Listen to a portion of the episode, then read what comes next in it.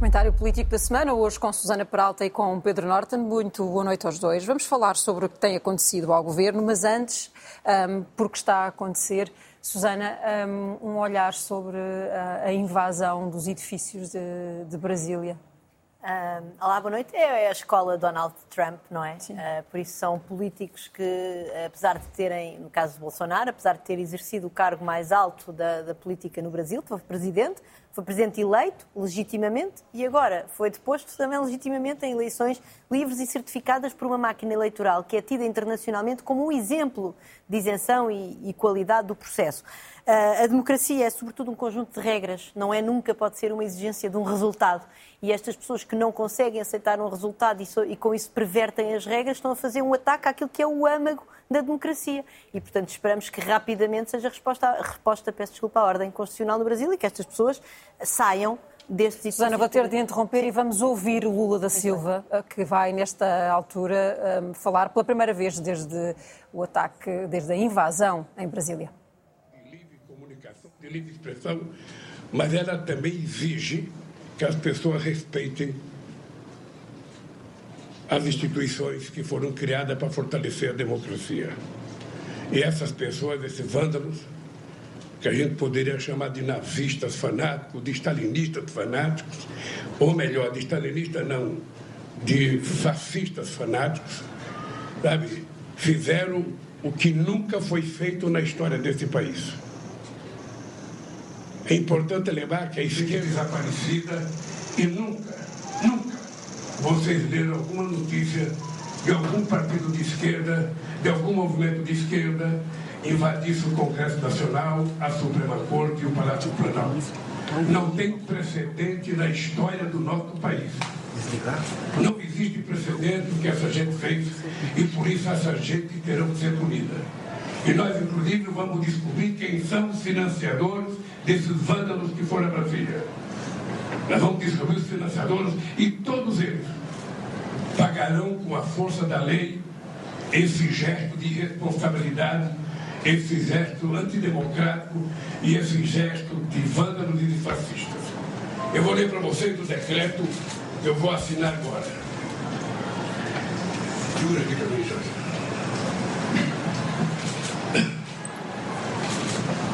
Decreto a intervenção federal no Distrito Federal com o objetivo de pôr termo ao grave comprometimento da ordem pública nos termos em que especifica.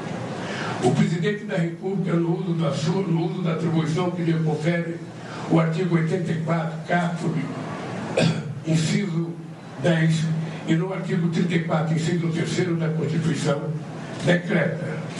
Artigo 1 fica decretada intervenção federal no Distrito Federal até dia 31 de janeiro de 2023. A intervenção de que se trata o CAP se limita à área de segurança pública, conforme o disposto no artigo 117-A da Lei Orgânica do Distrito Federal. Parágrafo 2 o artigo 2 parágrafo 2 o objetivo da intervenção é por termo a grave comprometimento da ordem pública do Estado no Distrito Federal, marcada por atos de violência e invasão de prédios públicos. Artigo 2 Fica nomeado para o cargo do interventor Ricardo Garcia Capelli, que é o secretário executivo do Ministério da Justiça. Artigo 3 As atribuições do interventor são aquelas necessárias às ações de segurança pública, em conformidade com os princípios e objetivos previstos no artigo 117-A da Lei Orgânica do Distrito Federal. Parágrafo 1 o interventor fica subordinado ao presidente da República e não está sujeito às normas distritais que conflitarem com as medidas necessárias na execução da intervenção. Parágrafo 2.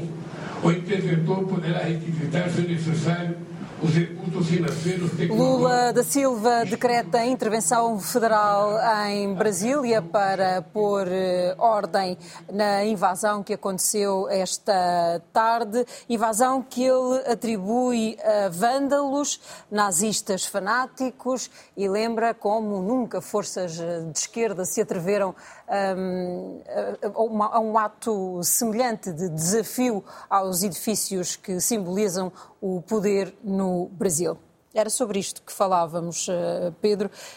Este não é, um, não é um discurso unificador, mas se calhar é o discurso que faz Sim, falta não, é? perante a circunstância, não, podia, não é? Não podia, não podia deixar de ser um discurso de, de, enfim, com o mínimo de, de assertividade e de, uhum. e de força. Em tudo isto estamos, a, estamos muito acima dos acontecimentos para, para, para, perceber exatamente o que, é que está, o que é que se está a passar, o que é que, o que, é que está por trás disto. Vai ser preciso, preciso perceber em que medida é que pode haver aqui alguma ter havido algum papel direto e indireto, nomeadamente do ex-presidente eh, Bolsonaro, mas aquilo que se pode dizer desde já é que, enfim, estas imagens que estamos a ver vêm-nos mostrar, de facto, uma coisa que comentávamos um bocadinho antes de andarmos para o ar, a inerente fragilidade das democracias que nós tendemos, a, a por vezes, a, a esquecer. E, a, e, esta ideia de que eh, a palavra eh, pode ter consequências graves e, portanto, este discurso permanente de incitamento à revolta um, pode transformar-se em ação e ser perigoso. Fica esta hum, promessa de Lula da Silva de que eh, isto será castigado com a força da lei. Um, este decreto que foi lido, eu, para ser franca, houve partes consideráveis que não consegui perceber uh, o, o, que foi dito, mas enfim, ficou decretada uma intervenção eh, federal para pôr ordem uh, naquele local e também, pelo menos até dia 31, uh, limitação de circulação também naquela, naquela zona. Avançamos então para o tema político da semana, casos que se sucedem, Pedro, casos. Um, não vale a pena irmos a cada um deles, até porque não temos tempo e são muitos.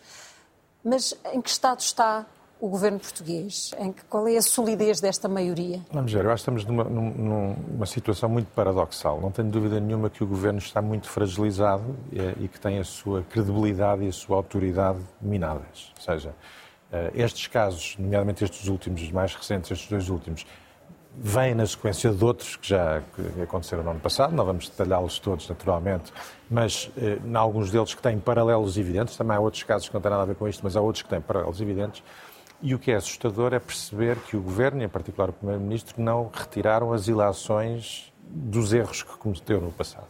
E há pelo menos duas coisas que, do meu ponto de vista, o Primeiro-Ministro e o Governo deviam ter aprendido. A primeira é que qualquer governante que eh, começa a exercer funções tem que aceitar naturalmente que vai ser escrutinado e tem que aceitar que tem obrigações éticas que vão ter que ser ajuizadas com base em critérios que não são os da mera legalidade. Ou seja, tem que ser critérios de exigência, tem que liderar pelo exemplo. Isso é assim em todas as organizações, por maioria de razão, tem que ser assim no Governo da República. A segunda coisa que é importante, que em particular o Primeiro-Ministro também perceba, é que é sua obrigação, com as nomeações que faz para o Governo, garantir que essas nomeações em nada contribuem para minar a confiança dos cidadãos nas instituições da República. Ainda agora estávamos a falar da fragilidade da democracia, mas a democracia também se fragiliza com, com estas sucessões de casos. E eu acho que o Governo não aprendeu nada com, com, com os erros que passou e repetiu-os. Agora, porquê é que eu falo em paradoxo? Porque temos, por um lado, este governo fragilizado, minado uhum. na sua credibilidade, mas por outro lado temos um governo que no plano formal está inteiramente legitimado para continuar a, a, a governar. E portanto eu acho que até aqui que o Presidente da República está numa situação muito difícil, porque objetivamente não tem condições, não há razão para pensar numa dissolução do, do, Parlamento, e mesmo quando ouço falar em, em, nos paralelos com, com o que aconteceu com o governo de Santana Lopes, basta, acho que vale a pena lembrar, eu pelo menos na altura, sendo muito crítico do governo Santana Lopes, também fui crítico da dissolução pelo presidente Sampaio, e portanto, a maioria de razão agora também seria, mas a verdade é que ficamos aqui num pântano parecido ou pior do que o de, António Guterres, com o governo que vai continuar a governar, eu continuo a achar que vai chegar ao fim da legislatura, mas que está muito uh, abalado na sua autoridade uh, moral. Eh, de qualquer forma, nós já, já, não vamos ter tempo nem para frases nem para números, ficámos com muito pouco tempo depois da situação do Brasil neste jornal, mas o Pedro trazia como, como frase um aviso precisamente do Presidente da República de que só esta maioria tem a capacidade é de se prejudicar a si própria, não é? É, é na, na, frase do, do, enfim, do, do, do discurso de, de, Ano Novo, de ano novo. E, uma, e, e, só chamar a atenção Sim. para uma das coisas em particular. O Presidente da República, enfim, enumerou várias razões pelas quais esta maioria podia fazer mal a si própria, uma delas foi aquilo que ele chamou o, o desligamento da realidade, da realidade, que é o que me parece que está a acontecer e que é o mais grave, porque tudo o resto, os problemas orgânicos, etc., tudo pode ser resolvido. Agora, o governo tem que ter consciência você tem que ser capaz de fazer um diagnóstico objetivo, realista daquilo que verdadeiramente está a acontecer, porque senão não vai resolver o problema. Já não vou, vou à frase, não é? Vou dizer. Pois, não, exatamente, temos... já percebi, já percebi. Uh, não, eu acho que, que, é importante perceber aqui que a, o, o, António Costa tinha acabado de perder um peso político fortíssimo no governo, que era Pedro Nuno Santos, e tínhamos acabado há pouco tempo de passar pelo caso de Miguel Alves, que é aquele que me parece mais parecido com este, muito mais até do que Alexandre Reis, porque envolve problemas com a justiça. E como é que neste momento o Primeiro-Ministro não tem imenso cuidado e não passa a pente fino os passados políticos destas pessoas, uh, políticos ou outros, sendo esta senhora esposa de um Presidente da Câmara que tem problemas com a Justiça. Uh, depois, uh, parece-me que há aqui um problema que é, será que há falta de informação?